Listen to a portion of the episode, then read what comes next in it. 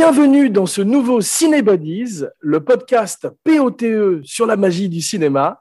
Je suis votre hôte Jean Weber, podcasteur parano, l'assassin au micro. Et j'accueille à nouveau avec joie dans l'émission mon vieux cinébody Laurent Vachaud, scénariste, enquêteur extraordinaire du 7e art et expert en parano-cinéma des années 70 pour Cinébodies numéro 45, The Parallax View, Alan J. Pakula, 1974, Rated R. You will not be able to stay home, brother. You will not be able to plug in, turn on, and cop out. You will not be able to lose yourself on Skag and skip out for beer during commercials because the revolution will not be televised. Bonjour mon petit François. Je change ton prénom pour protéger les innocents, car nous sommes très certainement sur écoute pour cette émission.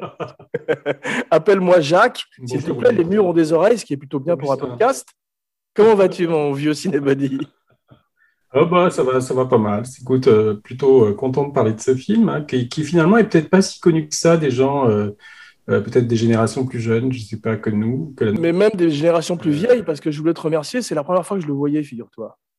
Je ne sais ça, pas pourquoi. Alors là, ça, je comprends pas du tout comment tu as pu passer à côté de ça. Je ne sais pas pourquoi du tout, parce que j'adore Alan J. Pakula, j'adore ces deux autres films de sa trilogie Parano, Clout et Les Hommes du Président. Ah oui. Mais bizarrement, je ne sais pas pourquoi. Et j'ai une autre grosse lacune en termes de Warren Beatty, comme on va voir dans le cours de l'émission, c'est que j'ai pas vu Reds non plus.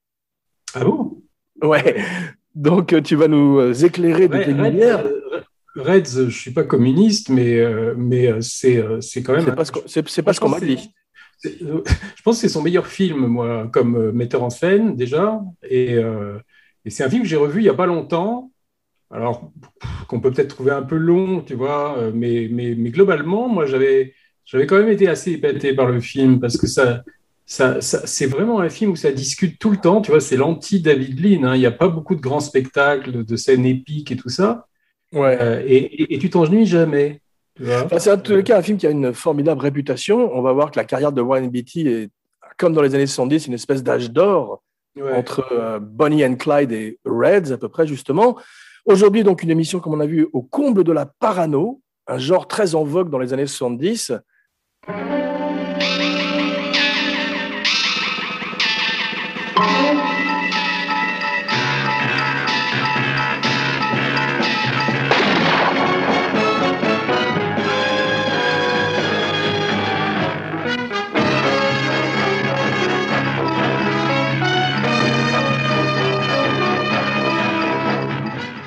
Marathon Man, qu'on a couvert déjà, les, autres films de Pakula, Conversation secrète, Téléphone. Tu connais un film qui s'appelle Executive Action?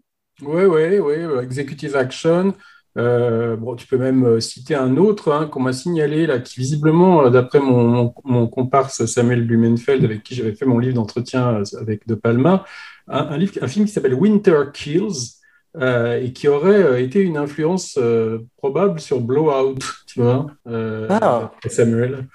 C'est drôle, j'allais parler de Blowout aussi, bien sûr, et de ton livre que j'adore, qui est la Bible mmh. sur Brian De Palma. Bah, merci. Hein. Alors, aujourd'hui, es-tu prêt avec moi en ma compagnie à Follow the Money? Pour Là, reprendre. Money, c'est plutôt les, les, hommes du président. C'est ça, mais pour euh, tout ça au péril de nos vies, bien sûr. Un parano-cadapode aujourd'hui qui commence dans les années 60 avec l'assassinat du président Kennedy. C'est ça. Everyone is voting for Jack, cause he's got what all the rest lack. Everyone wants to back Jack. Jack is on the right track, cause he's got high hopes. He's got high hopes. 1960's the year for his high hopes. Bah, disons, ce film-là, euh, je pense franchement qu'il euh, est complètement issu de toute la période qui a précédé un petit peu, hein, qui a été marquée par tous ces assassinats aux États-Unis hein, depuis, euh, Kennedy, Robert Kennedy, hein, puisque le, le meurtre qu'on voit au début du film, l'assassinat du sénateur Carroll, c'est très inspiré de- du, du- du meurtre de Robert Kennedy. hein. Absolument. Et, euh, et Martin Luther King, enfin beaucoup, beaucoup de, de- de- de grandes figures comme ça euh, politiques qui ont été abattues. Et, euh, et je pense que, sais que Warren Beatty, en fait, était très, euh, très investi dans toutes les, les activités politiques euh, hollywoodiennes euh, démocrates. Et il avait arrêté sa carrière après le film Dollars de, de Richard Brooks en 60. Tu l'as vu ou pas? Oui, je l'ai vu. Oui, oui. Oh, écoute, ça a vieilli, hein, mais c'est une sorte de film de casse qui se passe en Allemagne où le méchant est Gerd Fröbe, tu sais. euh, Ah, Non, Mr. Bourne, I expect you to die. Goldie Mais est-ce que euh, c'est avec Goldie Hawn? Goldie Finger, bien sûr. Ouais, ouais, avec euh, une BO de Quincy Jones qui est pas mal du tout. Mais bon, c'est pas un film inoubliable. hein. Euh, C'est- pas mauvais, mais c'est pas, c'est pas non plus euh, un grand film. On dit qu'après s'être retiré à cette époque, il invente ce qu'on appelle le concert politique, puisqu'il fait, il devient quasiment un promoteur de concert pour le sénateur McGovern, le démocrate. Alors, ce qui est marrant, c'est que moi, il y avait William Friedkin, que je cite souvent, hein, parce que quand même, j'ai parlé de tellement de choses avec lui, m'avait raconté que visiblement, lui, il n'était pas tellement pour McGovern, et il m'avait raconté que McGovern était complètement con, et qu'il avait proposé à chaque Américain de lui donner, un de donner euh, je sais plus, 10 dollars à chaque Américain qui voterait pour lui. Et même malgré ça, euh, les mecs n'ont pas voté pour lui, tu vois. Donc, c'était pour montrer à quel point c'était un tocard. Mais visiblement, il y avait quand même énormément de grandes stars hollywoodiennes qui s'étaient engagées pour McGovern contre, contre Nixon. On voit les photos avec euh, Paul Newman et Warren Beatty. euh, Ouais, il y a plein Paul. Newman, Warren Beatty, euh, comment, euh, Barbara Streisand, Ryan O'Neill. Enfin, ils avaient tous été un peu appelés par, par. En fait, souvent, les, les, les, les, gens qui dirigeaient First Artist, tu sais, là, il y avait, il y avait Barbara Streisand, Sidney Poitier. Paul euh, Newman Paul Newman, euh, et eux, ils étaient vraiment le fer de lance de la campagne de McGovern. Et, et Betty en faisait partie aussi. Et, euh, et donc, en tout cas, euh, il, a, euh, il avait mis sa, car- sa carrière entre parenthèses, qui lui a fait décliner des, films extrêmement célèbres, hein, puisqu'on lui avait proposé un moment, je ne sais pas si on lui avait proposé officiellement, mais on dit qu'il avait été démarché pour Le Parrain, pour Nos plus belles années, pour Gatsby le Magnifique, et il avait dit non à tout parce qu'il il se consacrait donc à cette, à cette campagne politique. Et, et il était proche de Robert Kennedy aussi à un moment, hein, beaucoup plus tôt. Euh, donc c'est quelqu'un en fait qui, qui a toujours été intéressé par le cinéma un petit peu politique, ce que montrera Red, ce que montrera le fameux film que ton, dont, dont ton père était à l'initiative, hein, qui, s'est- qui est devenu Bullworth, mais qui n'avait rien de politique à l'époque. Mais Tiré des tribulations d'un Chinois en Chine, ouais. voilà. Et, euh, et, et on disait même que Betty euh, aurait envisagé une carrière politique sur le tard, tu vois, comme, euh, comme Schwarzenegger avait, avait fait Westwood, même qui était devenu maire. Ou Mais comme on parle aussi pour Ben Affleck aujourd'hui. Oui, mais Betty avait raconté qu'il avait sauté tellement de nanas qu'il y y avait trop de squelettes dans ses placards et que quand on voit quand même le- le- les, les- les politiciens qui sont attendus au tournant avec toutes les histoires de sexe. On va ça- parler aussi de son, sa grande réputation de, de baiser et de playboy. Avec, avec un nom comme Beatty, c'était euh, prédestiné. Il y a le mot beat dedans quand même. Et au départ de notre histoire, il y a un livre qui s'appelle The Parallax View de Lawrence Singer. Tu l'as lu? Mm. Non, non, je ne l'ai pas lu. Ça, je crois que c'est, ça a été publié au tout dé- à la fin 60 ou début 70. C'est ça Euh, euh, et, euh, et alors, ce qui- ce qu'il faut dire, c'est moi, ce que j'ai su, c'est que le, le scénario, en fait, était. Il y avait Warren Beatty leur avait donné, visiblement, ça a été la première star qu'on qu'on contactait pour le film, et il a été d'accord, mais il avait une, une, une fenêtre extrêmement courte, je crois, pour pouvoir euh, faire le film. Ouais. Donc, il, il paraît que le, le scénar n'était pas encore complètement achevé et qui se sont embarqués aussi, ouais. a- avec un scénario qui est alors le côté chaotique du film parce qu'il y, y a quand même moi ce qui m'avait plu dans le film mais on se demande là maintenant est-ce que c'est un accident? Est-ce que c'est c'est peut-être peut-être pas voulu? C'est que par moment le, le film a l'air de, de surfer sur plusieurs genres tu vois il y a il y a toute une partie au début où Warren Beatty a l'air très héroïque euh, où, où par moment on se croirait presque dans un film de Burt Reynolds avec des poursuites en bagnole des bastons dans les Absolument. bars euh, On va en parler, mais tu as raison, ouais. il est chez les bouseux, tu vois. Et puis, et puis après, il y a, y, a, y a des trucs complètement invraisemblables avec le machin sur le bateau qui explose, la, la bombe dans l'avion, tu vois. Enfin, des, des trucs extrêmement euh, Mais qui sentent, qui sentent le rewrite, euh, voire le reshoot quand même de, euh, Non, de moi, notre ami Robert Town. Pakula a, l'air d'avoir euh, organisé ça comme une sorte de tout cohérent dans le sens où tu imagines que le film évolue comme ça progressivement et se laisse contaminer par une sorte de parano qui le tire vers Antonioni, tu vois, ou vers un, Ouais. un film comme ça très Ou épuré. même vers euh, Tati en termes de visuel par moment. Moins marrant, oui, mais avec des grands, grands décors vides, tu vois, des choses comme ça, avec des personnages tout petits dans le cadre. Ouais. Et, euh, et, et ça, est-ce que ça a vraiment été pensé dès le début euh, au stade du scénario ou est-ce que c'est en tournant qu'ils ont un petit peu euh, réécrit comme ça parce que Pacola visiblement a- Et au montage aussi, où tu as la troisième écriture. montage. Donc euh, voilà, est-ce que c'est pas un film qui a, qui a finalement été un petit peu fabriqué aussi au tournage et que son côté chaotique reflète en fait le chaos qu'il y avait pendant le tournage, tu vois Oui, et puis ça reflète aussi cette époque euh, paranoïaque, comme on disait, de Watergate, de Nixon, de guerre du Vietnam qui s'achève à peine. Nixon était encore en place quand ils ont tourné le film. hein. Waouh. C'était, c'était pas. euh, il- il- le film est sorti en 74, donc ça veut dire qu'ils ont dû le tourner en. Je sais pas, peut-être fin. Je connais pas les dates, mais peut-être que c'était entre 73 et donc forcément en 74. Oui, parce que les, les hommes du président, c'est 76. Le- Les Hommes du Président est sorti en 76 puisque c'est ça a été tourné, euh, je crois, en, en 75, euh, ouais, euh, juste après euh, la, la- la démission de Nix- Nixon, c'est 74. hein. Ouais. Euh, On peut parler un peu du scénario, si tu veux bien. Au départ, il y a David Giller, a, dont on a parlé pour Alien, qui est devenu Ouais. le scénariste et le compagnon de Walter Hill, mhm. et euh, Lorenzo Semple Jr. Ouais. Tu as vu sa filmo, elle était vraiment étonnante. Il a fait. Il euh, a fait les Trois Jours du Condor aussi, je crois. hein. Exactement, ouais, ouais, donc il C'était est un, un- un film un peu comme ça aussi. quoi. absolument que j'aime beaucoup également. David Geiler, il avait fait euh, le premier scénario de Casualties of War que De Palma a fait après, tu sais, mais c'est pas, il n'a pas fait son scénario. Il avait fait un premier scénario d'après cette histoire de, de Marines qui avait violé une Vietnamienne. Tu vois, Outrage, c'est ça? Outrage, voilà. ça. Ouais.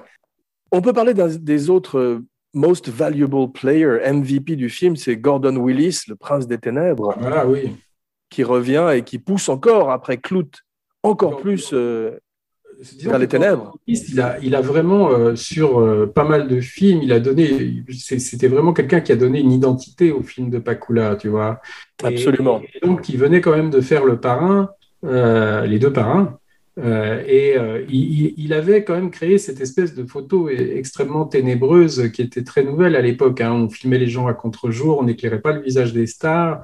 ouais. Et quelque part, on retrouve un peu de ça dans, dans, dans, dans Clout ou dans Parallax View, c'est-à-dire c'est comment filmer la paranoïa, tu vois, comment filmer la peur, comment filmer euh, Exactement. les, les puppet masters. En fait, Et on retrouve ça aussi euh, chez Fincher, qui, euh, qui peu, modèle avec. Darius Konji la lumière de Seven sur celle de Clout quasiment. Oui, oui.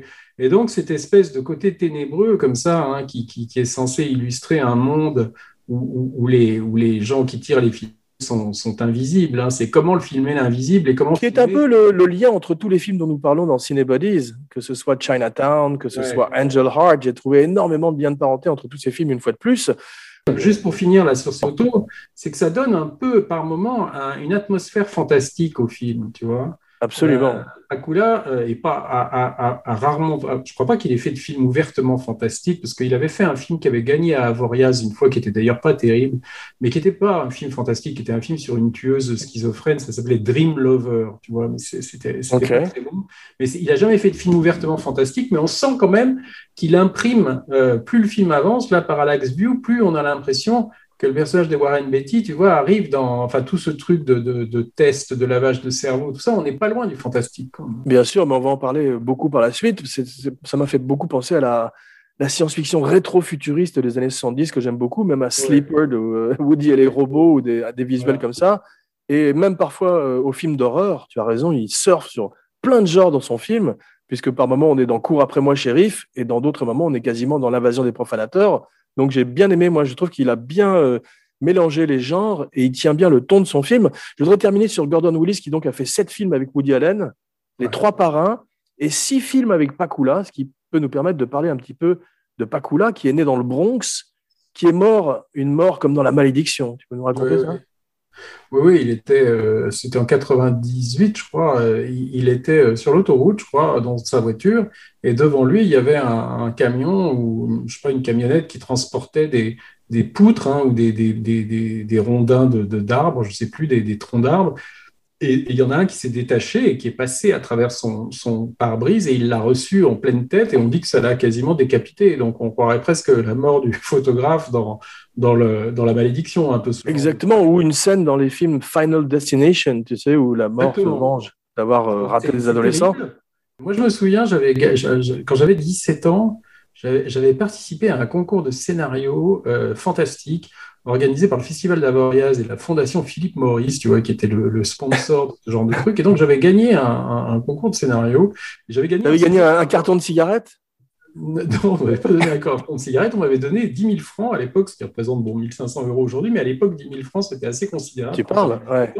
Et je m'étais retrouvé à passer une semaine, euh, tout frais payé, au Festival d'Avoriaz en 83. Et Génial. dans le jury, il y avait Alan Pakula. Donc moi, j'ai vu Alan Pakula euh, plusieurs C'est fois drôle. pendant une semaine. Je ne suis pas allé lui parler, hein, parce que Ouais. c'était la- c'était l'année où Luc Besson en fait a, percé, puisque c'était. Je me souviens que j'ai vu, j'ai vu un moment, j'avais vu le, dernier combat de, de Luc Besson qui était présenté à Avoriaz.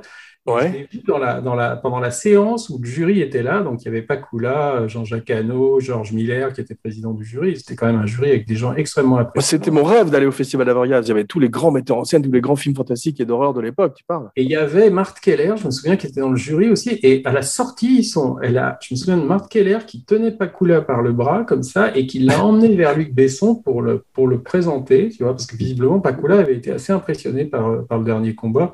Moi, ça m'avait assez ennuyé le dernier combat, mais visiblement, eux, ils avaient beaucoup aimé, puisqu'ils lui ont donné au moins deux ou trois prix après. Pas le Ouais. C'est pas le pire. Je me souviens Il de est ce fait. grand, type, ce grand type comme ça, euh, au visage quand même un peu austère, tu vois, dans une espèce de grand, grand manteau euh, un peu parka euh, beige, et, et- et qui marchait souvent tout seul le soir, je me souviens, pour rentrer vers son hôtel, je l'avais croisé plusieurs fois, quoi. Et c'était Wow. quelqu'un, bon, moi j'avais 17 ans à l'époque, j'avais pas la culture cinéma que j'avais maintenant, tu vois, mais je, il me semble quand même que j'avais vu, euh, j'avais vu quand même, euh, il me semble que j'avais vu à cause d'un assassinat déjà, et euh, qui était passé à la télé, au dossier de l'écran, je me souviens.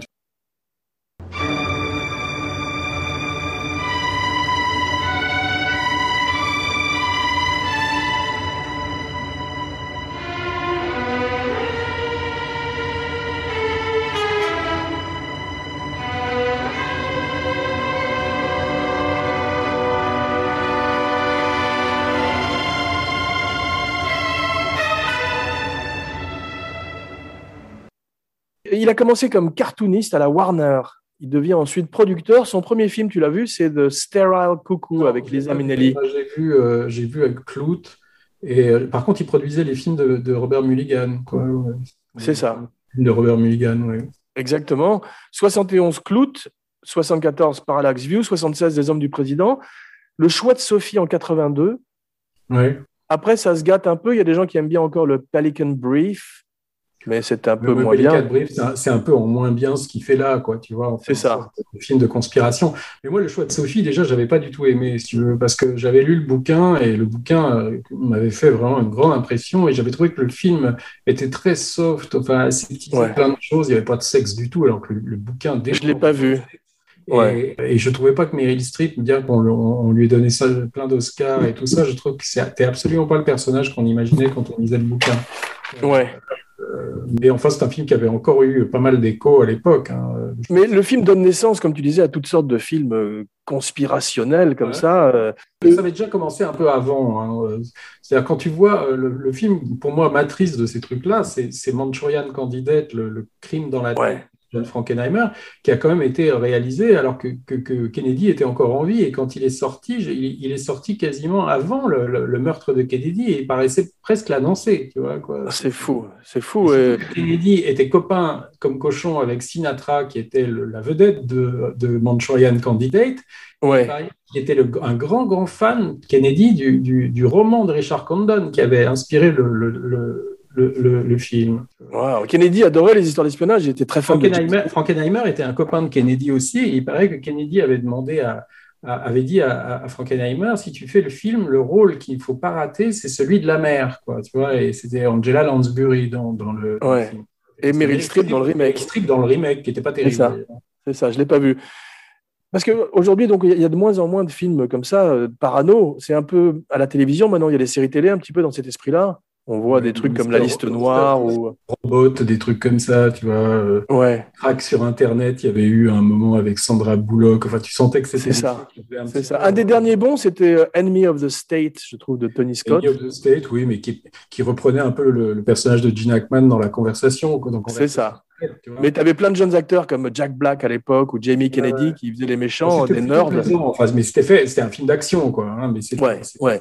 Sinon, les, les Bourne reprennent un peu cette, idée- cette idée de parallax view d'une organisation d'assassins, ce qu'on appelle les assets. mais, mais avec assets. beaucoup d'action quand même. Tu vois, là, euh, là c'est vrai qu'il y a une scène 2 d'action avec Warren Beatty qui casse la gueule à des, à des, à des rednecks, mais, mais on peut pas vraiment dire que c'est un film d'action, Parallax View. Non. Mais il y a une scène, par exemple, il y a un autre film comme ça dans cet esprit-là qui était pas mal, qui s'appelle Michael Clayton, avec euh. George Clooney qui était un avocat. Je- je trouve Et, euh, hein. C'est moins bien, si tu veux, mais il y a une scène où Tom Wilkinson se fait suicider, entre guillemets, par une bande de, de Ouais. parallax goons, comme dans le film. Et c'était vachement bien fait, un petit peu à la manière de Hume Cronin quand, on, quand Bill McKinley lui amène son sandwich. Moi, moi, je trouve franchement que c'est. euh, même, même, je te dis, après, il y a des Français, tu vois, comme, comme Henri Verneuil, qui, qui, qui ont fait Icom Icar, tu vois, 1000 milliards de dollars. T'as pas vu ça avec Patrick Devers sur les multinationales, avec Mel Ferrer. Et tu sens franchement que c'est pompé sur. sur, Mais, sur- mais le juge, le juge Fayard et le shérif, tous les films de Boissé ont ce côté parano un petit peu, même le prix du danger. C'était encore inspiré d'un fait divers euh, français, le, le juge Fayard. Tu sais, il paraît que mon père m'a 10 raconté milliards de que dollars et Icar, tu sens quand même que c'est assez inspiré des hommes du président et de. c'est de vrai. Mais mon, mon père m'a raconté que euh, Yves Montand est arrivé chez Henri Verneuil grimé comme le procureur Volney, tu vois, il est arrivé comme ça, et il, est- il était in character, comme on dit en anglais, à la méthode, tu vois, et c'est. Verneuil qui a ouvert la porte, il a dit bonjour, je suis le procureur Volney. Et, euh, et, et Verneuil a dit mais c'est mar- merveilleux, c'est extraordinaire. Donc on est quand même, c'est quand même un peu moins bien que Pakula quand même, non?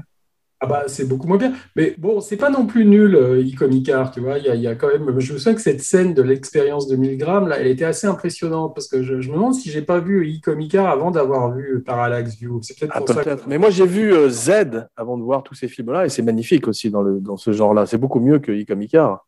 Oui, oui, c'est beaucoup mieux, mais mais il n'y a pas la stylisation dans, dans Z. Z, ça reste assez réaliste, tu vois, dans, dans la plus documentaire, plus Friedkinesque, effectivement. Roger Hébert lui donne trois étoiles sur quatre. Le film a plutôt des, euh, des critiques mitigées à la sortie.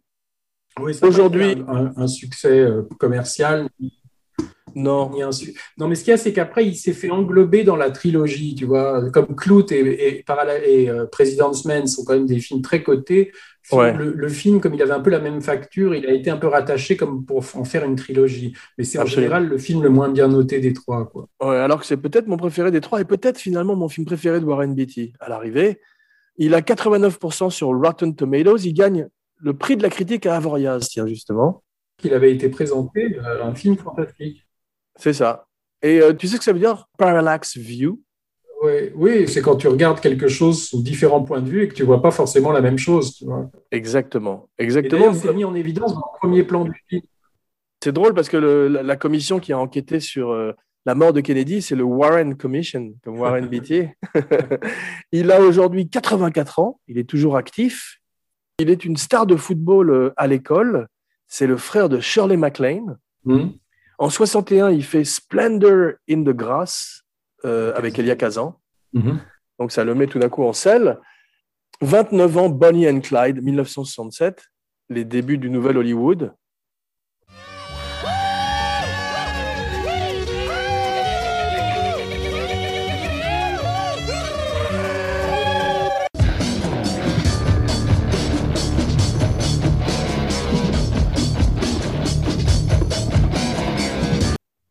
Moi, si tu veux, je l'ai revu il n'y a pas longtemps, Bonnie and Clyde, parce qu'il est passé à la télé euh, là récemment.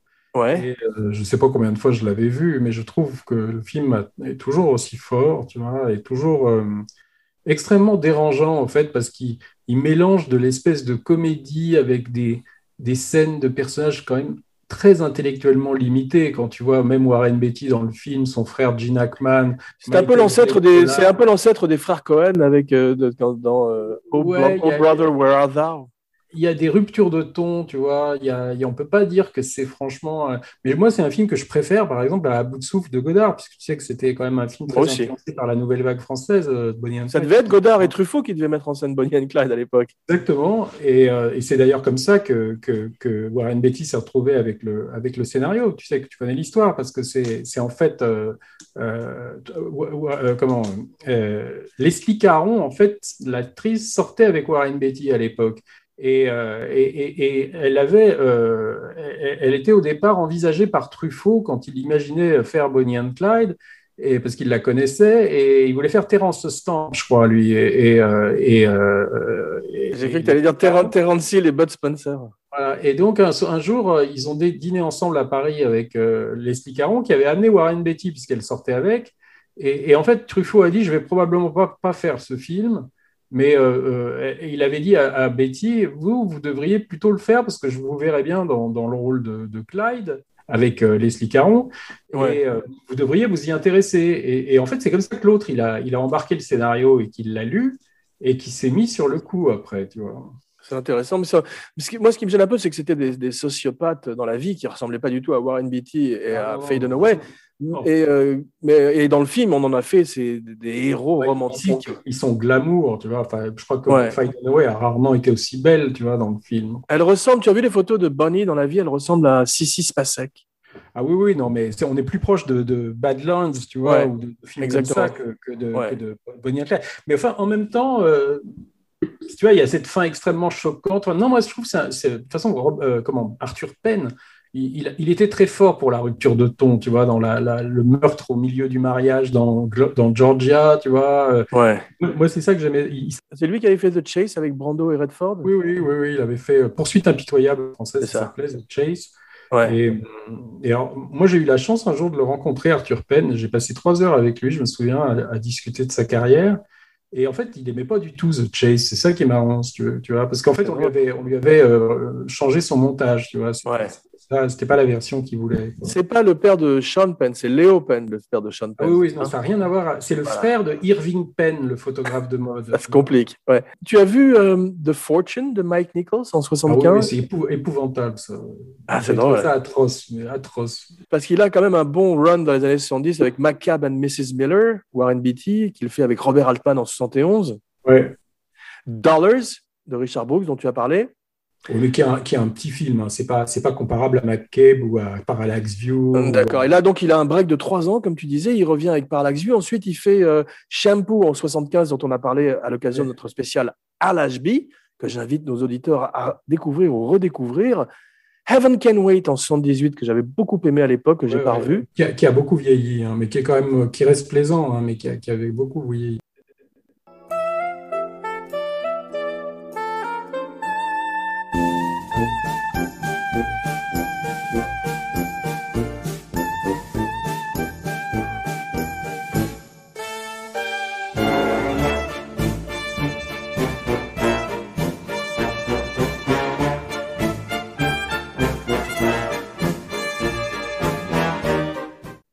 Ceci dit, moi, j'avais un bon souvenir du film et tu savais qu'il avait mis en Ah, scène avec... j'avais beaucoup, j'avais beaucoup aimé le film, mais je l'ai revu récemment, et il y a un côté au théâtre ce soir, un peu, tu vois, euh, Ouais. les portes qui claquent. euh, Ouais. c'est c'est inspiré d'une pièce, hein, d'ailleurs. hein. Co-mise en scène par Buck Henry. C'est donc... euh, Oui, parce qu'il pensait qu'il allait pas pouvoir tout faire à l'époque. Ouais, c'est ça. Au départ, c'était Peter Bogdanovich qui devait faire le film, hein, parce que Warren Beatty l'avait appelé, bah, Le ciel peut attendre. Ouais. Et en fait, euh, Bogdanovich a refusé, je ne sais plus pourquoi, parce qu'il sentait que Betty allait lui casser les couilles. parce Mais c'était un remake et il voulait le faire au départ avec Mohamed Ali, j'ai lu. C'était un remake, mais pas du ciel peut attendre de Lou Beach, d'un film qui s'appelle Le défunt récalcitrant. Here comes Mr. Jordan, tu vois, avec Wow. Robert Montgomery. Et Ok. C'était effectivement euh, pensé pour, euh, pour Mohamed Ali au départ. C'est fou. Et là, pour le scénario, on avait oublié là, sur Parallax View, il y a Robert Town qui a fait un passage dessus, tu vois, C'est euh, ça. non crédité, puisque Ouais. c'était à l'époque le, ce qu'on appelle le go-to guy de, de Warren Beatty. C'est-à-dire Warren Beatty lui faisait systématiquement euh, écrire, enfin du moins lui demandait à ce que Robert Town... De faire un punch-up, de réécrire son scénario, en fait un script Voilà. doctor, et il deviendrait aussi le, le go-to guy de Tom Cruise par la suite. Ouais, et, et il avait aussi euh, réécrit une partie de Bonnie and Clyde, Ro- Robert Town. C'est ça, c'était un des grands, grands euh, script doctors d'Hollywood. Ishtar en 80... Attends, Ishtar en 87, ça se gâte.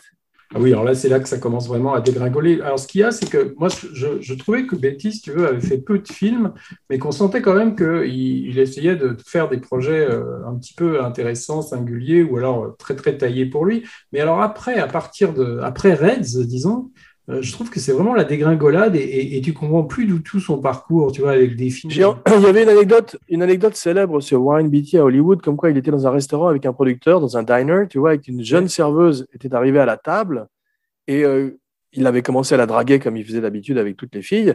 Et elle l'avait pas reconnu, elle savait pas qui il était, parce qu'en fait, il, à force de tourner si peu, il avait sauté une génération et les, la nouvelle génération savait pas qui il était. Sauter une génération, faut faire attention au choix des mots avec Warren Beatty. Il a perdu son public, comme ça on dit. Et c'est un peu bizarrement ce qui s'est passé chez nous avec une actrice comme Isabelle Adjani. Tu vois, ce qui est marrant, c'est qu'Isabelle Adjani a eu une histoire avec Warren Beatty. Donc Mais elle est dans Ishtar. Voilà, ils se ressemblaient un peu parce qu'elle, à un moment, elle se faisait tellement rare, elle, elle, elle restait 4-5 ans sans tourner, elle refusait tout, et puis au bout d'un moment, le public l'a oubliée, et elle, elle, qui était la plus grande vedette française des années 80, ouais. finalement, après, elle s'est retrouvée sur la touche. Tu l'as vu, Ishtar, parce qu'il y a une espèce d'étrange révisionnisme aux États-Unis où les gens disent que c'est bien finalement. Non, moi j'ai toujours trouvé ça ringard. Enfin, ça se voulait un peu ringard comme les comédies, tu vois, de, de Bob Hope et de. Ouais. Euh, euh, mais. Pff, Enfin non, moi je trouve pas ça drôle, mais c'est surtout que tu te dis combien ça c'est censé avoir coûté 100 millions de dollars, non? Enfin c'est bah, fou, mais tous les projets de Ellen May, parce que j'ai vu que Mikey and Nicky qu'elle fait avec euh, Casavets et Peter Falk jusqu'avant, ouais. a, a, coûté quatre fois plus à l'arrivée qui, qui, était prévu. Elle tournait des ah. millions de, de, de mètres de, de, pellicules. Je me demande, est-ce que Warren Beatty a, a, a, dirigé des. Parce qu'il paraît que, que Warren Beatty a dirigé des scènes de Parallax View. Mais c'est-à-dire que c'est un tel euh, control freak, comme on dit en anglais, ouais que quand tu as engagé Betty, effectivement, c'était quasiment lui qui mettait en scène le film. En tant que producteur, il était au contrôle euh, et en à la tête de tout, en fait. Franchement, ça n'a aucun intérêt, Ishtar. Moi, je l'ai, je, je crois que je, non, je crois pas que je l'ai vu deux fois, mais je l'ai, vu une fois. C'était tellement pénible, et surtout après, même Dick Tracy, tous ces trucs-là, j'aimais pas. Tu te rappelles à l'occasion de la... Oui, c'est un film épouvantable. Town and Country, ça a coûté 100 millions de dollars. Tu as l'impression de voir un épisode d'une famille formidable, tu vois, un truc. Euh... tu, tu, te rappelles à l'occasion de L'Exorciste 2, on avait vu que c'était un des films préférés de Jeffrey Dahmer. Ouais. Tu sais, celui-là, de Parallax View, c'est un des films préférés de, du révérend Jim Jones. oui, oui, j'ai entendu ça. Oui, oui. mais, mais, enfin, tu vois, enfin, moi, je trouve que Parallax View, tu peux voir aussi, euh, il y a presque un côté scientologie aussi, tu vois, avec euh, le test. J'allais t'en parler. Euh, on recrute des gens qui sont pas bien dans leur peau, qui ont des problèmes. Exactement et c'est sur l'occulte, enfin pas l'occulte au sens euh, sorcellerie ou, ou, ou, magie noire, mais l'occulte, les, les, gens qui tirent les ficelles et qui sont un petit peu des, des, euh, comment, des, des, puppet masters, tu vois. Ah, c'est exactement ce que j'ai pensé, ce qui m'a fait penser également à une autre de, de, nos émissions qui était Eyes Wide Shut, Fidelio. Ouais. Et euh, Michael Small fait un magnifique travail à la musique, tu as vu, ça rappelle ouais. un peu euh, Marathon Man d'ailleurs, ou plutôt Marathon Man rappelle un peu Parallax. Toutes les musiques de Michael Small, elles se ressemblent un petit peu, et David Shire, après, quand il a fait la musique des Hommes du Président, il a quasiment fait un plagiat un peu. De, de... C'est ce qu'on a dit, ouais, que c'était effectivement très similaire. Pourquoi, ouais. Michael, pourquoi Michael Small n'a pas fait les Hommes du Président Parce qu'il était toujours vivant, je crois, à l'époque, mais, mais c'est quasiment, euh, quasiment un plagiat hein, que, que l'autre a fait. Ouais. Tu as vu, le film commence de façon très symbolique sur un totem? Donc, une fois de plus, c'est basé sur le génocide indien, un petit peu à la manière du Shining. Oui, mais tu as vu que c'est en fait le, le, le, premier plan, c'est le parallax view, puisqu'on voit le totem, la caméra pivote un peu et on voit le, la Space Needle, la, la, tour dans laquelle va avoir lieu la Exactement. derrière. Donc, il y a cette idée que selon où tu es placé, tu vois pas la même chose.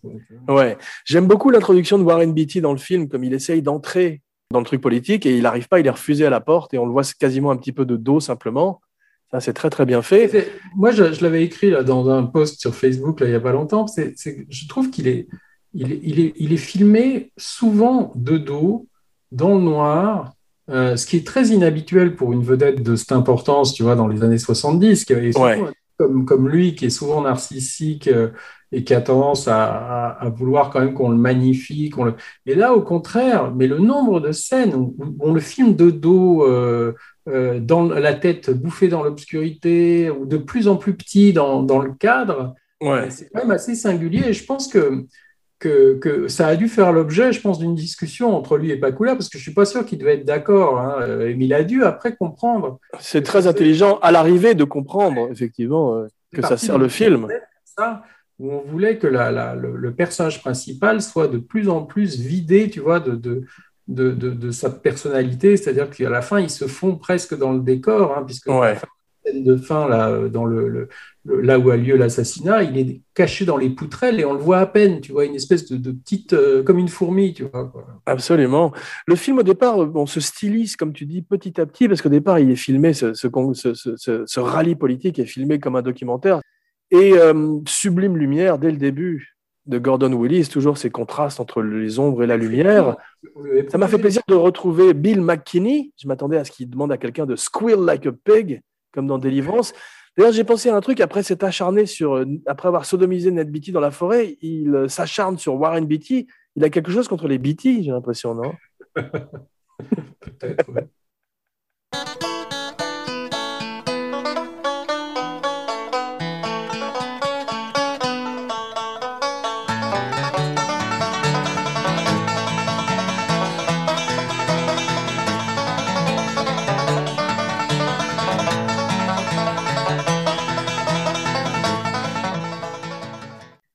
C'est pas lui que Kubrick voulait prendre au départ pour faire euh, l'instructeur de Full Metal Jacket, non? Si, je voulais t'en parler justement parce que Kubrick a eu peur parce qu'il pensait que c'était vraiment un redneck. On en avait parlé, je crois. ouais, ouais. C'est ça. Il y a euh, un acteur que je, que je connaissais pas bien qui est William Daniels, qui fait ce petit politicien qui explose sur son bateau. Ouais. Il a des très beaux yeux bleus et qui euh, était la voix de Kit dans Knight Rider avec David Hasselhoff, Ouais, ouais. la voix de la voiture. Cette scène sur le bateau avec, le personnage, euh, bah, c'est un peu mystérieux parce que c'est quand même un peu rocambolesque cette, bombe qui explose. Le mec a un garde du corps qui est là, mais on ne sait pas si le garde du corps fait partie de, de, Parallax, Pourquoi? Mais surtout, pourquoi est-ce qu'ils partent sur ce bateau? J'ai pas très bien compris. Ça fait partie, je te dis, de, ces passages du scénario où j'ai l'impression que ça, c'est pas très bien foutu et, euh, que ça, ça, on dirait des blocs épars un peu comme ça qui sont rattachés sans vraiment de lien. Et, et je sais pas, il y a des regards complices entre, entre le, le mec et, et son garde du corps. Est-ce que c'est un couple homosexuel? Tu vois, on sait pas trop. Et- Non, moi je crois que c'est plutôt, c'est plutôt voulu comme euh, montrer qu'ils font partie de l'organisation Parallax et que euh, c'est une menace sur Warren Beatty. Alors, ils se font tuer. Le, le gars se fait tuer aussi, euh, le, le garde du Peut-être parce que justement Parallax nettoie toutes, euh, de- de- toutes les pistes qui peuvent mener jusqu'à eux en fait et tue tout le monde, dont Paula Prentice qui est formidable, qui il y a un magnifique plan de coupe où euh, elle est terrorisée et on passe sur elle à la morgue et euh, c'est la femme de Richard Benjamin. Ils sont vivants tous les deux, 82 et 83 ans. C'est euh, lui un acteur et un metteur en scène quintessentiel des années 70. Tu te rappelles de lui dans Monde Ouest? Ouais. Et dans un film qui s'appelle The Last of Sheila, je sais pas si tu vois ce que c'est. C'est un- une sorte de, de truc Agatha Christie, un peu avec des, des personnages qui font partie de l'industrie du cinéma, qui un peu genre ça. nègre, tu vois, quoi. Avec Ouais. Il y a, il y a notamment Diane Cannon, tu vois, qui joue dans Le ciel peut attendre aussi. C'est ça. Avec Charles Grodin, elle faisait un couple étonnant. Et elle, elle fait, euh, elle fait un personnage inspiré de la fameuse agence Sue Mengers, tu vois, dans ce film. C'est drôle. Mais Paula Prentice, elle a une belle carrière dans les années 70. Elle est dans What's New Pussycat, dans Catch 22, dans Stepford Wives. What's New Pussycat, qui était un film où- que Warren Beatty devait faire comme acteur à un moment. Ah, C'est ça, ouais. Il avait demandé à Kubrick si ça l'intéressait de le réaliser. On disait que c'était comme ça que Warren Beatty appelait les nanas qui l'intéressaient. Il les appelait au téléphone le soir et la première phrase c'était What's new Pussycat, tu vois. C'est drôle. Ça fait très euh, enquête de détective privé. J'ai pensé aussi au Long Goodbye de, de Ouais. Altman au début. Et on, on retrouve le personnage de Warren Beatty au moment où il vient juste de baiser une fille, un petit peu comme dans Shampoo. T'as vu, t'as toujours c'est une espèce de. Elle, elle remet, enfin, c'est quand Paul Apprentice vient le voir et qu'on voit C'est ça. qui est en train de se rhabiller. Mais, mais Paul Apprentice, en fait, elle est mentionnée, je crois, en deuxième position au générique, alors que tu la vois même pas dix minutes dans le film, quoi. Tu vois, euh, 10 minutes. Elle joue très bien. Elle joue formidablement bien. Comment elle, comment elle passe du rire aux larmes en quelques instants. Tu vois les scènes où, où- où on te les montre, les personnages derrière des rideaux, des voilages. Enfin, il y a toujours quelque chose entre l'œil et le personnage. Tu vois, tu as, souvent des grillages. Tu vois. Betty qui met à travers des, des vitres et puis il y a des rideaux devant la vitre, comme si, tu vois, il y avait ces couches comme ça que, que, que- qui, qui masquaient un petit peu la réalité, si tu veux. Que- Absolument. Absolument, ce qu'on avait aussi un peu dans euh, Rosemary's Baby avec ces cultistes qui font penser Voilà, aussi. ça- c'est peut-être, euh, je sais pas si c'est Bakula ou Gordon Willis qui a, mais c'est sûrement des décisions, tu vois, euh, de, de, de directeur de la photographie ou de. Ça se sent effectivement. hein. Il- tu peux regarder toutes les scènes. euh, euh, Betty est toujours filmée de dos ou alors avec des, des, des choses devant lui. Même à la fin, là, quand il revient de- tu sais, quand il descend de l'avion euh, où il y avait la bombe avant, quand, quand la bombe explose, tu le vois, il passe devant des grillages. Enfin, c'est- assez élaboré quand même. D'ailleurs, cette séquence de bombe trahit un petit peu l'absence de budget parce que l'avion explose off caméra. tu vois la caméra qui bouge et c'est tout off. C'est un petit peu ridicule, ça. Mais au départ, sur cette Space Needle à Seattle, tous ces gens qui sont sur la terrasse sont marqués par la mort et vont peut-être petit à petit être rattrapés, comme dans un film d'horreur, comme dans The Ring ou comme dans Final Destination dont je parlais précédemment. Moi, ce qui m'a frappé quand j'ai revu le film, là, parce que je l'ai revu avec le DVD, le Blu-ray euh, Criterion, là, qui est quand même très très bien restauré, c'est que c'est que je me sentais, je sentais quand même une espèce de euh, alors ça, c'est peut-être un, un regard intellectuel sur le film, hein, c'est peut-être pas euh, comme ça qu'ils l'ont décidé, mais tu as l'impression d'un film euh, assez euh, classique au début qui progressivement se fait gagner par une esthétique qui est plutôt une esthétique de cinéma européen, tu vois? Absolument.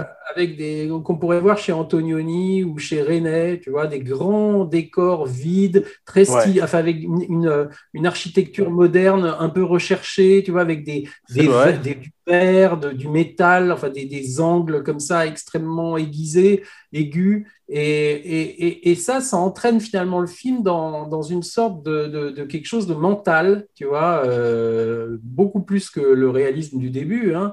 Et, je vrai. pense une des caractéristiques du cinéma américain de cette époque, hein, qui était très marquée par le, par le cinéma européen, et cette contamination du, du cinéma euh, américain par le- l'esthétique européenne, c'est un peu le New Hollywood. hein, c'était, c'était, Bonnie and Clyde, ouais. qu'ils- ouais, ils étaient tous très marqués par le cinéma, euh, par le cinéma européen. Nouvelle Et- vague. Et...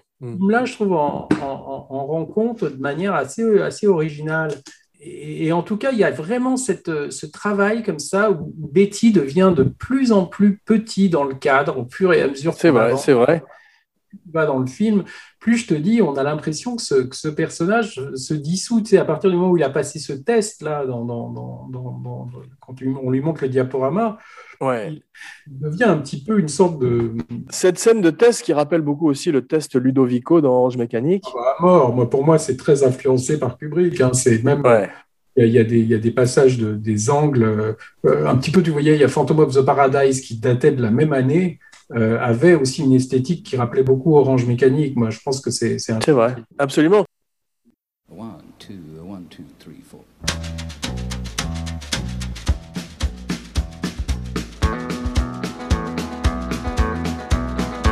On the road again.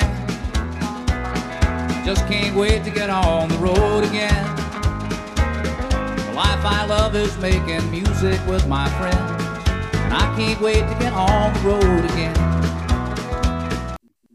Alors, on parlait des rednecks. euh, on a ça aussi dans Chinatown où Gitus se bat contre des rednecks dans l'orangerie. Tu te rappelles? On a aussi ça dans Angel Heart. Je parle de tous les films dont on a parlé où il se bat également contre des rednecks à la Nouvelle-Orléans. C'est un peu une espèce de tradition des années 70. Clint Eastwood et surtout Burt Reynolds en ferait carrément un art avec euh, Cours après moi, shérif et toute une série de films comme celui-là. Je me suis demandé au départ où, où le film était tourné parce que on commence à Seattle et ensuite j'ai eu ma réponse quand j'ai vu ce petit train dans lequel il est avec Kenneth Mars. J'ai adoré voir Kenneth Mars dans le rôle d'un agent de la CIA parce que j'aime beaucoup les acteurs comiques qui font des rôles dramatiques. Kenneth Mars qui jouait le personnage du nazi dans Les Producteurs et euh, de l'inspecteur dans Frankenstein Jr. Et cette scène de petit train est à Los Feliz, à Los Angeles, en fait, près du Griffith Park. Ouais, ouais. Non, mais je crois que c'est tourné. euh, Ils ont fait l'ouverture à Seattle, mais je crois qu'après, c'est tourné en Californie. Ouais. C'est d'ailleurs la même année que Frankenstein Jr., 74. C'est donc une belle année pour Kenneth Mars. Il y a Conversation, non, mais il y a plein de films qui sont un petit peu Conversation secrète, euh, Phantom of the Paradise, tout ça, c'est des films. Je Chinatown, c'est tous des films de 1974, tu vois quoi. C'est- Incroyable. année, quoi. Tu, oh, je dis, tu prenais 60, 1973, 1974, tu avais carrément 6 ou 7 chefs-d'œuvre qui sortaient par mois. Ouais, année extraordinaire aussi pour la musique, en particulier le funk, est souvent motivé par euh, les mouvements sociaux et politiques. Ouais. Mais là, disons, euh, moi, je trouve que le- la, la- dans, dans Parallax View, euh, il y, a, y, a, vraiment cette scène du test euh, qui, est, qui, est, centrale, tu vois. C'est-à-dire que le, le, film, après, bascule justement dans l'abstrait, dans, le, dans le, le, mystère complet, où la, les ténèbres deviennent de plus en plus importantes, tu vois. Et, ouais.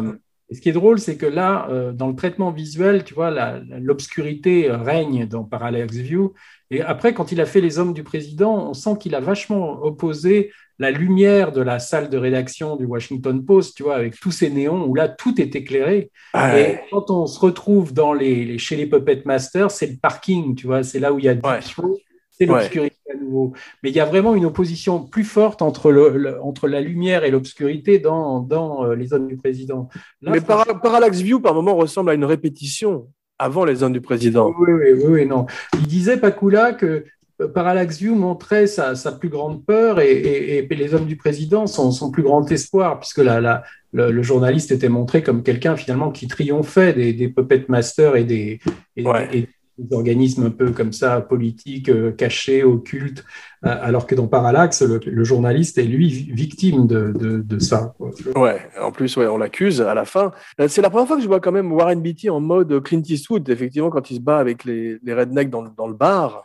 J'avais jamais vu ça avant. C'est très curieux parce qu'il a, il a rarement fait des hommes d'action. hein. Dans, dans Dollars, il y a un petit peu ça parce qu'il fait un casse, mais enfin, c'est pas non plus Belmondo dans, dans Peur sur la ville, tu vois. C'est- Minos. il pas fait beaucoup. Il c'était pas un action man, tu vois. Dans, dans... Ouais, mais là, il, a, il, met, il met même un chapeau de cow-boy, t'as vu, euh, dans sa voiture de police qui qui avait vole. de la boue sur la figure, tu vois. Ouais. Franchement, que, qu'ils l'abîment, enfin, qu'ils ont, ils ont une volonté comme ça de, d'abîmer un petit peu la star, tu vois, de la filmer de dos dans le noir avec de la boue sur la tronche, quoi. C'est ça, c'est, inhabituel à l'époque. C'est vrai. On aurait sûrement refusé ça. Ouais. En parlant de lien de parenté, toute la scène qui se passe au barrage m'a fait penser bien sûr à Chinatown. Et quand ces deux types sont entraînés par la rivière, ça fait penser à Délivrance aussi. Et on voit toujours ce motif de, de rivière qui d'Apocalypse Now. À Marathon Man aussi, il y a une séquence euh, dans une. Oui, mais t'as, euh, t'as vu à la fin de la séquence finale. dans le barrage, il il te montre vraiment les personnages, mais tout petits dans le cadre. C'est-à-dire, tu vois des plans avec immenses comme ça, où tu vois le barrage dans son. Et, et- et les personnages, tu les vois presque plus tout d'un coup. Et, et- et quand Ouais. tu filmes par une bêtise dans- comme ça, je pense que ça ne doit pas lui faire plaisir, tu vois, à la base. D'ailleurs, qu'est-ce que c'est qu'un un barrage sinon une Watergate? Si on y réfléchit. C'est visionnaire, là, oui. Ils se sont posé la question de comment filmer la paranoïa, l'inquiétude, la peur, comment donner une dimension esthétique à ça? C'est-à-dire parce qu'un un metteur en scène lambda aurait pris ce scénario, tu vois, et l'aurait filmé de façon, aurait pu le filmer de façon extrêmement télévisuelle, tu vois, Ouais, sans ouais. ce travail sur l'éclairage, sur les ombres et tout ça. Et ça aurait été Absolument. lambda et à mon avis sans intérêt. Et ils Ouais. ont réussi quand même, je trouve, à, à- à- à raconter l'histoire autant par le- la photographie parfois que par le, que par le texte. tu vois. Ouais, non, c'est vrai. Mais Beatty est, est, est très beau par moments, parce qu'il est grand, il fait 6 pieds 2, comme il le dit lui-même dans le film. Mais il y a des moments où il, est, il a quand même une beauté des années 70, un petit peu euh, comme un très bel homme des cavernes. Oui, puis le casque de cheveux qui est, qui est quand même Ouais. très démodé maintenant. Tu vois, tu as l'impression que c'est Ringo ou. les- Et ouais, j'avais l'impression surtout que par moments, c'était Jim Morrison qui menait l'enquête. Jim Morrison un peu. Oui, oui, mais ça, c'est la mode des c'est la mode de l'époque. hein. Il était un petit peu, euh, il n'était pas hippie, mais Summer's almost gone. Summer's almost gone. Almost gone. Yeah, it's almost gone. quand tu voyais McCabe et tout ça, c'était quand même un petit peu des, des, des, des mecs euh, presque post-baba, tu vois. D'ailleurs, c'est très net dans le film parce que tu as ce type qui est habillé comme un hippie avec ses cheveux longs, qui enquête sur des, gens, des hommes en costume, qui sont les Ouais. méchants. Donc c'est véritablement le- le- la contre-culture qui arrive dans le cinéma. Cool, parce que tous les mecs de Parallax sont un peu vus comme des bureaucrates, tu vois, ils sont tous en Exactement. C'est pas des, des... Enfin, c'est effectivement pas du tout les mecs euh, comme Warren Beatty dans le film. Et d'ailleurs, Bi- Bill McKinley, qui a fait euh, sept films avec Clint Eastwood, qui serait un Mhm. petit peu euh, un des membres de son répertoire, euh, comme Geoffrey Lewis, il fait pas encore plus peur en costume qu'en salopette de Pecno dans Délivrance, je trouve. Oui, un peu, ouais. Hume Cronin, qui était marié à Jessica Tandy, c'est ça son nom? Ouais. Miss Driving Miss Daisy, ouais. C'est ça, est formidable, je trouve, dans le film. Oui, oui, moi, je... mais lui, il a aussi, je crois que comme Betty, il a, il a beaucoup tourné avec Kazan. Et on se souvient de lui dans, dans un Hitchcock aussi. C'était euh, comment le, le truc avec euh, Oncle Charlie, là, comment ça s'appelle? Euh, Shadow of a Doubt. Tu sais Euh, comment on se rend compte qu'on est dans un film des années 70 Tout d'un coup, à l'image, tu as Pong, le, jeu, le premier jeu vidéo, Anthony Zerbet et un chimpanzé. T'as vu cette scène? Non. Il y a un moment, il va enquêter et il y a, il y a, euh, Ah oui, oui, les, les, les- si tu veux dire les trucs pour jouer au tennis avec c'est ça, ouais, c'est le, le premier jeu vidéo dans les années 70. Oui. Mais ça m'a fait penser un petit peu, cette séquence m'a fait penser un peu à l'Exorciste 2. Je me suis, j'ai regretté qu'ils aient pas un serre-tête euh, relié à un ordinateur. Ouais, un petit peu. Mais cette idée, si tu veux, d'une corporation qui recrute des assassins, euh, il y a plusieurs films, tu vois, qui ont, qui ont utilisé ça. Il y a même un, un truc qui s'appelle le Bureau des assassinats. Je me demande même s'il n'y a pas euh, un épisode de Twilight Zone aussi qui est comme ça. Euh, il y a même Matt Damon plus tard qui a fait aussi un, un- un film avec Emily Blunt, je ne sais plus comment ça s'appelait. Ah oui, The Adjustment Bureau. Bureau. Comme Et dis-moi, est-ce qu'il y a eu un film qui a été fait plus franchement sur MK Ultra? Parce que ça m'a fait penser aux techniques de brainwashing et de, de rééducation. Est-ce qu'il y a eu un film qui a été carrément sur MK Ultra, mais de façon un peu moins déguisée que ces films parano des années 70 Écoute, il y en a eu euh, où MK Ultra est, est évoqué plus ou moins directement, mais euh, vraiment sur il y, a, il y a même eu une, une parodie qui, qui s'appelait Les chèvres du Pentagone, tu vois, avec Je me rappelle, de, de George Clooney, justement. Mais, mais même MK Ultra, si tu veux, on a, on a pratiquement pas de preuves que ça a existé. hein. Il y a même des gens qui te disent que c'est Il y a une référence dans Firestarter, tu sais, Charlie, de Stephen King, où le père de Charlie est euh, justement dans un centre où ils prennent de l'acide comme ça et du LSD et ils font des expérimentations sur le cerveau. Moi, je trouve que, que Shutter Island est, est un truc là-dessus aussi, tu vois, puisque C'est vrai. J'aime bien d'ailleurs. MK Ultra, c'est parti des, des, des asiles. hein. Ils testaient sur les, dans les hôpitaux psychiatriques sur les, les malades mentaux. Et il y a même une série télé des années euh, assez récente là, qui s'appelle Fringe, tu vois, une, une série Ouais, fantastique de bien sûr. Abrams, je crois, où on fait directement référence à MK Ultra et même au traitement Monarque qui, qui, drôle. pratique des enfants. Mais j'ai trouvé, euh, bah, toutes ces organisations secrètes comme dans Total Recall, comme Delos dans Monde Ouest, et on voit ça avec Parallax, ils ont souvent des noms grecs, même Spectre dans James Bond aussi, c'est un peu euh, l'ancêtre de tout ça.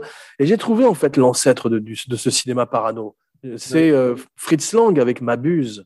Oui, oui, bien sûr, oui, oui. Oui, oui, c'est le- remonté jusque-là. Et, euh, et, et- et le- le- si tu veux, la, la, la, la corporation comme ça de, de- que Parallax représente, euh, après, il y a des gens, tu vois, qui ont voulu euh, faire des, des, des métaphores, ce que ça représentait peut-être l'Amérique, tu vois. Enfin, il y a, il y a- il y a un côté kafkaïen euh, comme ça sur l'Amérique de l'époque, parce que Nixon était quand même en place et c'était quelqu'un qu'on qu'on accusait, tu vois, d'avoir des liens avec la Machiavélique, ouais. on sait même que la CIA avait assassiné Kennedy, tu vois. Enfin, il y Ouais. avait toute cette idée que, que le, le- la Maison Blanche et la politique, les politiciens étaient mauvais, quoi. Tu vois, c'était quelque chose qui succédait, qui, qui suivait les années 60, où là, il y avait, c'était l'ère de la désillusion, où en fait, on- les, les politiciens étaient des gens qui voulaient le, le- le- du mal, quoi, aux, aux gens, quoi. C'est ça. euh, et que si tu les contredisais, bah, tu te faisais, euh, tu te faisais dégager. Ouais. Euh, après, même par exemple la fugue d'Arthur Penn, tu as aussi un peu ça, tu vois. Ouais. Tout le cinéma de cette époque, quand même, est, est, est un cinéma de la conspiration, de l'inquiétude, où en gros les, les pouvoirs en place sont mauvais. quoi. Bien sûr, mais on voit justement, tu sais, as, ces fraternités euh, comme Skull and Bones, où tu as tous ces hommes politiques qui sont dans ces sectes secrètes qui font penser à Parallax, justement. Oui, oui, non, mais ça- tu sais, quand on parlait d'Ice White Shot, euh, il y, a, il y a une dimension onirique dans Ice White Shot, mais c'est un peu ça aussi. Hein. Exactement. Exactement. D'ailleurs, euh, le côté science-fiction dont tu parlais, moi, j'ai carrément, par moments, j'avais l'impression d'être dans Les Envahisseurs.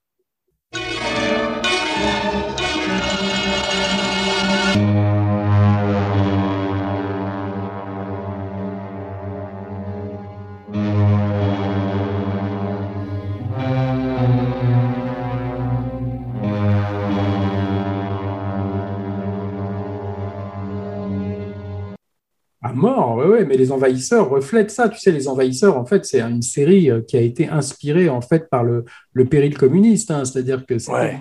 les rouges euh, étaient en train d'envahir l'Amérique et qu'on pouvait les reconnaître, qu'il fallait les éradiquer. Donc Ouais. David Vincent, c'est un peu le mec qui a vu les, les communistes, les slippers euh, rouges euh, se mêler aux Américains et se faire passer pour des Américains. Oui. c'est vrai. David Vincent les a vus. Voilà. Il y a un arrière-plan et un sous-texte politique très fort. Ouais, euh, je sais que c'est un film que tu n'aimes pas beaucoup et moi non plus, mais je trouve qu'il y a quand même des scènes d'anthologie. Et j'ai pensé, euh, quand on voit cette scène de test, à la scène de test dans The Master de Paul Thomas Anderson, bien sûr. Non, non, mais c'est, je te dis, c'est, moi, ça m'a fait beaucoup penser à la scientologie, ça m'a fait penser à Ouais. Et c'est, et, et c'est marrant de voir quand même que si tu regardes, elle dure six minutes, la, la scène de, de test. Ça veut dire que pendant Ouais. six minutes, le film s'arrête, si tu veux. Ouais, ouais. Pour la première fois, tu, tu te mets à la place de, de Joe Freddy, là, le personnage de Warren Beatty, et, et tu vois, c'est plein cadre, tu vois, le, le test est, est filmé plein cadre. C'est-à-dire, c'est Ouais. comme si tu étais dans le fauteuil à la place de Warren. Beatty. En six minutes, tu ne vois que ça. Tu as tout à fait raison. Et tu sais à quoi ça m'a fait penser aussi? Ça m'a fait penser au mouroir de Soleil Vert, Un petit peu, oui, oui, oui. où Edward J. Robinson voit ces images sur un écran. C'est- Par moment, tu vois un petit peu ça, euh, cette, cette, Et cette le lavage ambiance. du cerveau, si tu veux, c'est c'est un truc là, c'est comment en fait tu, tu, tu amènes quelqu'un à dissocier les fondamentaux, enfin les images qui se fait, tu vois, du père, de foyer, Ouais. toutes les notions comme ça que le test énumère, comment Ouais. en fait la confusion en mélangeant les, les, les, les... et c'est pas seulement qu'à la fin euh, il inverse les valeurs, c'est que s'il y a une extrême confusion, c'est-à-dire que tout est mélangé, si tu veux quoi. tu vois. Ah oui, tu, as, tu, as, tu as Thor de, de Jack Kirby qui est à côté euh, de Hitler. Des images de la dépression, tu vois, enfin, tu montres quand même. euh, c'est comment euh, mindfucking, tu vois, c'est le mindfuck, en fait. C'est comment. Bien sûr, mais tu parlais de la scientologie, on, ça fait penser aussi au e-meter, tu sais, cette espèce de truc avec lequel ils font le test. Quand il est assis sur la chaise, on lui demande de mettre ses mains sur euh, un endroit précis. C'est exactement la même chose. Et il y a ce côté impersonnel et fonctionnaire des mouroirs de Soleil Vert. Ça m'a fait penser aussi à Point Blank, le style des films, Oui, le décor un peu. cette stylisation. Et tu as remarqué l'utilisation de la couleur rouge? Euh, je vais pas marquer là. Moi, j'ai pas vu beaucoup de rouge dans le film, mais y a. Le rouge arrive en général avec Bill McKinley et avant la mort. Ils sont... Oui, et puis tu le vois surtout à la fin, là, avec les, les, les panneaux qui basculent, là, euh, et les nappes sur les tables. euh, C'est ça. là, quand tu vois le. C'est ça, et puis la tenue, la- les tenues de Groom rouge, et puis quand il, quand il était à Parallax, on voit Bill McKinley de loin qui est juste à côté d'une grosse porte rouge. Ouais, ouais. I see a red door and I want it painted black. Mm. Eh,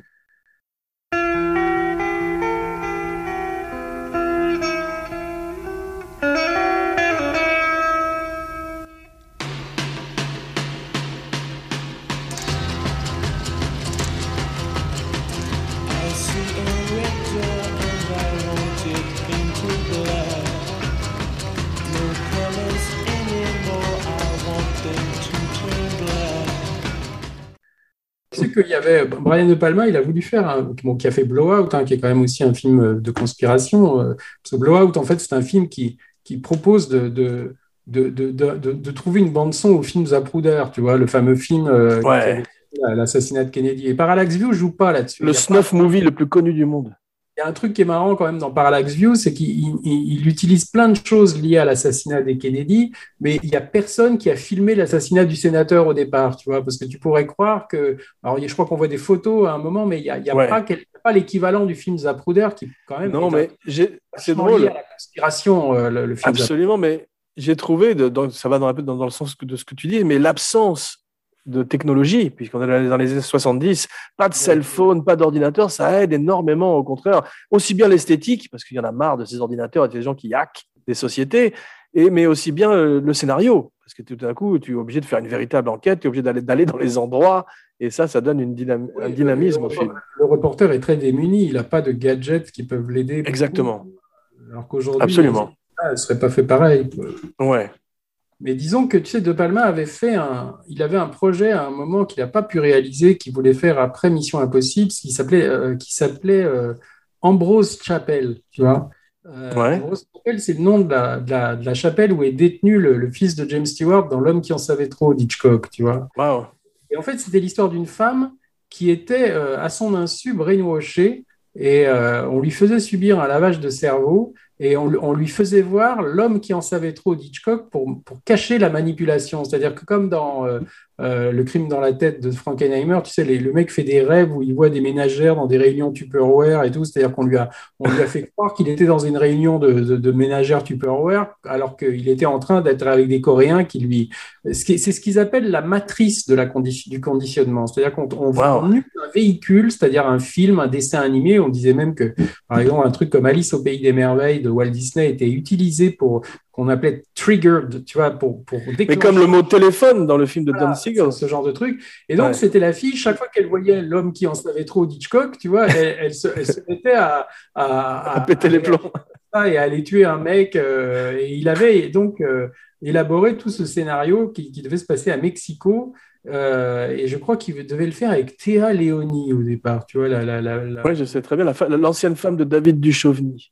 Voilà. Euh, y a, en parlant du look du film un petit peu, il y a un truc qui est très cool aussi, ce sont les voitures de l'époque. Le fait de ne pas avoir de SUV, euh, de 4x4 ou, ou de Prius, ça aide aussi beaucoup. Et euh, la couleur officielle des années 70, c'est le marron. T'as vu, tout le monde a des vestes marron. Oui, ils ont. Mais le marron, là, il y a un- je trouve qu'il y a aussi un traitement des couleurs. Au début, tu as l'impression d'être un peu dans une sorte de.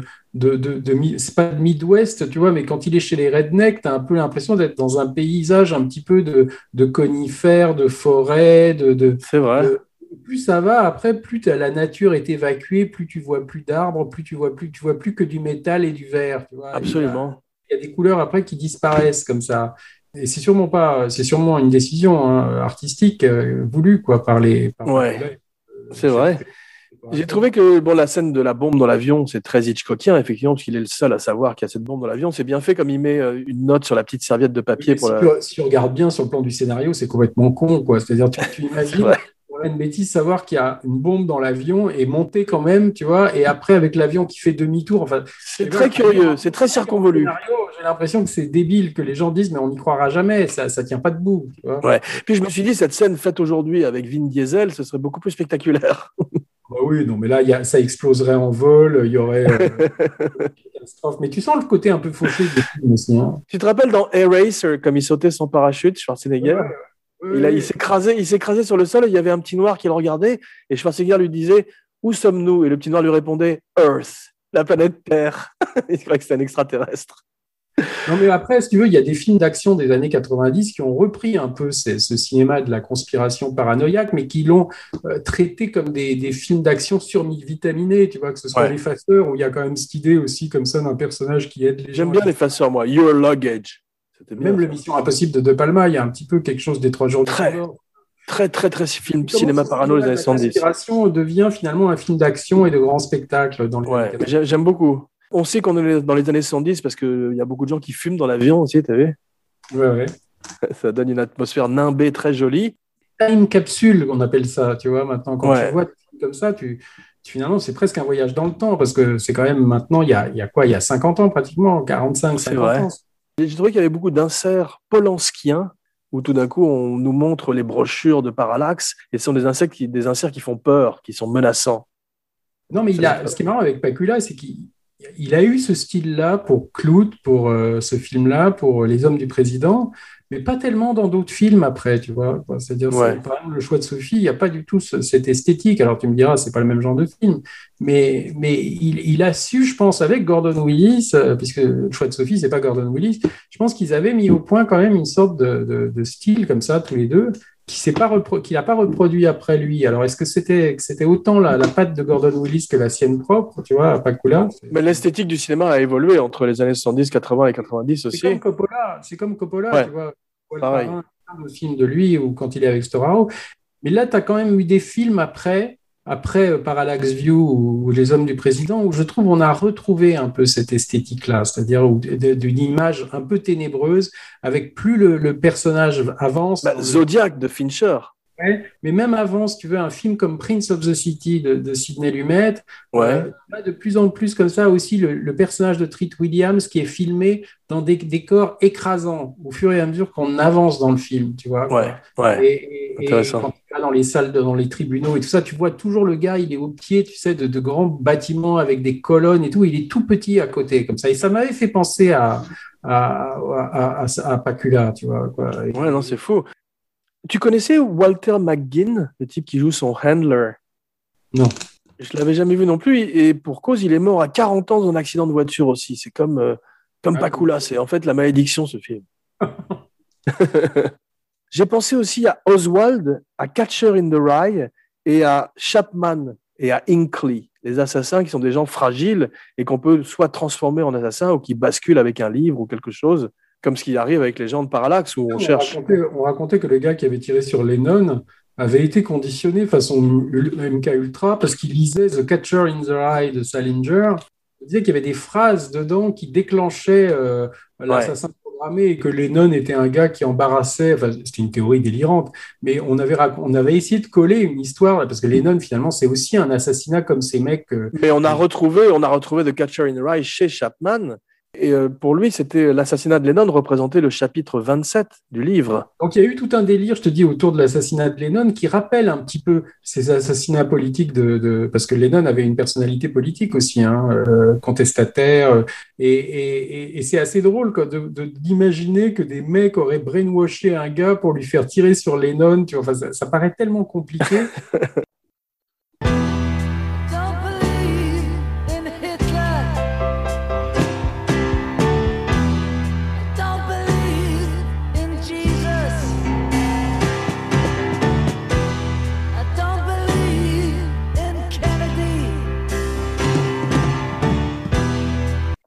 Mais c'est ça qui est marrant, c'est-à-dire c'est que le- ces films-là sont toujours extrêmement tordus, mais c'est ça la paranoïa, c'est d'imaginer Ouais. un type qui croit à l'assassinat de Kennedy, tu vas, auras beau lui montrer la preuve que, que, que c'est Bidule qui a fait le coup et tout ça, mais il y croira pas, et tu vois, il te dira, c'est pas vrai. Bah, Comme, comme Oliver Stone avec son JFK, qui quand même prend énormément de liberté avec la réalité. Parce que là, Euh, c'est une manière, si tu veux, je pense, je sais pas si on en avait déjà parlé, mais moi, mon idée, si tu veux, c'est que c'est tous ces films de, conspiration et de conspirationnistes, et maintenant avec le 11 septembre, tu vois, il y en a eu euh, maintenant sur Internet. T'imagines si Internet avait existé à l'époque de Kennedy, on aurait eu, euh, chaque mec aurait fait sa vidéo du film Zapruder. Sur YouTube, ouais. Le truc qui manque. Mais, mais c'est que c'est une manière de reprendre le contrôle sur le chaos de la vie. C'est-à-dire, c'est de se dire que, que le hasard n'existe pas et que chaque fois qu'il se passe quelque chose de dramatique, c'est qu'il y a une raison. Alors que souvent, la vie euh, est absurde. C'est-à-dire, des gens meurent comme Pakula, tu vois, euh, genre euh, de, de manière extrêmement bête, comme ça, euh, d'accidents idiots. Mais dans, ces, dans l'esprit de ces gens-là, ça ne peut pas arriver. Et ça, c'est une manière de nier euh, le- de nier l'inattendu, tu vois, c'est de, c'est de reprendre contrôle sur la vie de- et de se dire qu'il y a toujours une raison derrière les choses. Quoi. Et, C'est vrai.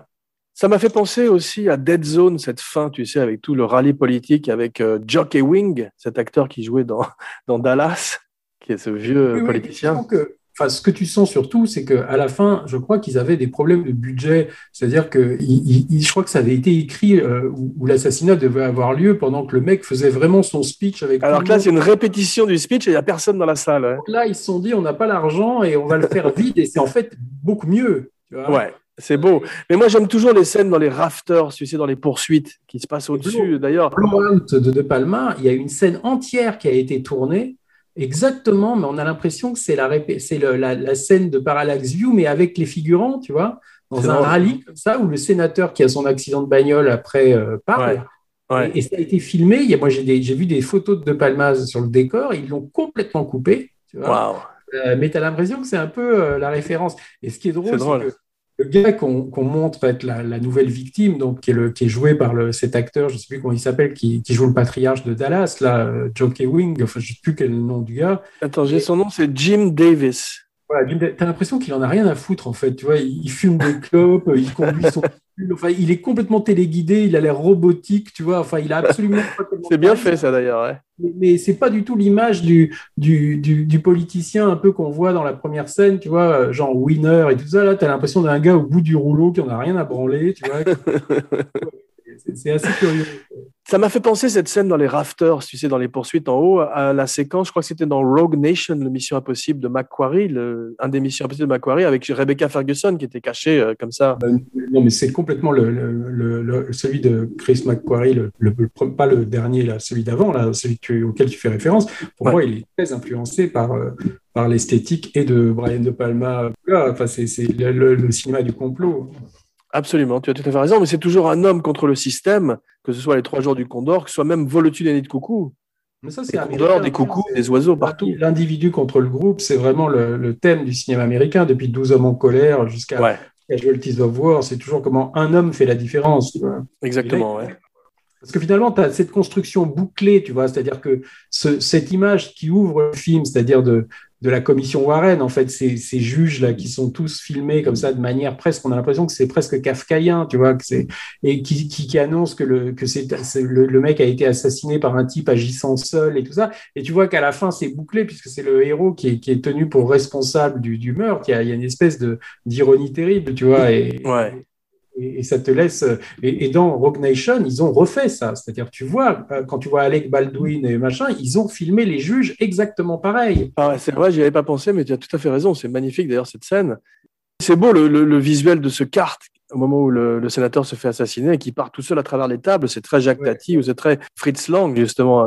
Avec cette musique de, de fanfare un peu, tu vois, avec les, les Ouais. visages Enfin, ils ont tous, tu vois, ces, ces grands visages de présidents américains qui, qui, qui Ouais. sont composés comme ça avec tous les écriteaux qui, qui tournent. Et en plus, ces, ces assassins, que ce soit Max von Sydow dans les Trois jours du Condor ou c'est l'assassin, les assassins de Parallax, ils font vraiment peur, je trouve. Ce sont des fonctionnaires froids. Et il y a plus, il y a pas ce côté qui viendrait par la suite des assassins qui deviennent cool. Je sais pas pourquoi, avec euh, les années 90, tu as toute, une série cool. d'assassins cool, comme Léon ou des gens comme ça, et c'est insupportable. T'as encore des trucs, si tu veux, euh, tu vois, dans le cinéma de Ridley Scott, t'as un peu ces, ces espèces de mecs en, SUV euh, avec des lunettes noires. euh, Il y, a, il y a quand même un code qui a, qui, qui a, qui a duré, puis qui a même, que t'as même vu dans le cinéma français, si tu veux, des- Ou, ou les agents de Matrix aussi. ou les agents de Matrix. Mais t'as plein de, de films même. français. Mr. Anderson. On parlait de, de Henri Verneuil, mais même il y a des Philippe Labro où tu sens que le mec, il a vu, euh, il a vu Parallax View aussi, où les, gars sont toujours avec.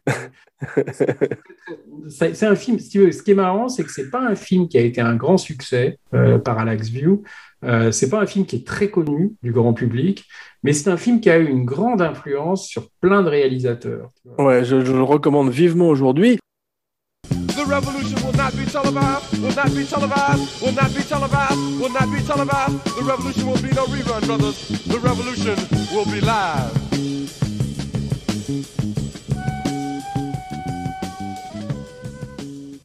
Dans les films des années 70, les héros meurent à la fin. Espérons que c'est pas le sort qui nous attend. Espérons qu'il va pas nous arriver un accident, entre guillemets. en tout cas, merci pour ce voyage au pays des parano-movies des années 70 et de la face cachée de l'iceberg. On se retrouve dans quelques jours pour une surprise. N'oubliez pas de liker, de partager, de commenter partout où on écoute des podcasts, iTunes, SoundCloud, Stitcher. Merci. Et voici venue l'heure de ta catchphrase. Eh bien, bonjour chez vous, Laurent Vachaud. Turn on, tune in, drop out. Pour Cinebuddies et Abracadapod, Jean Weber, signing off. Bye.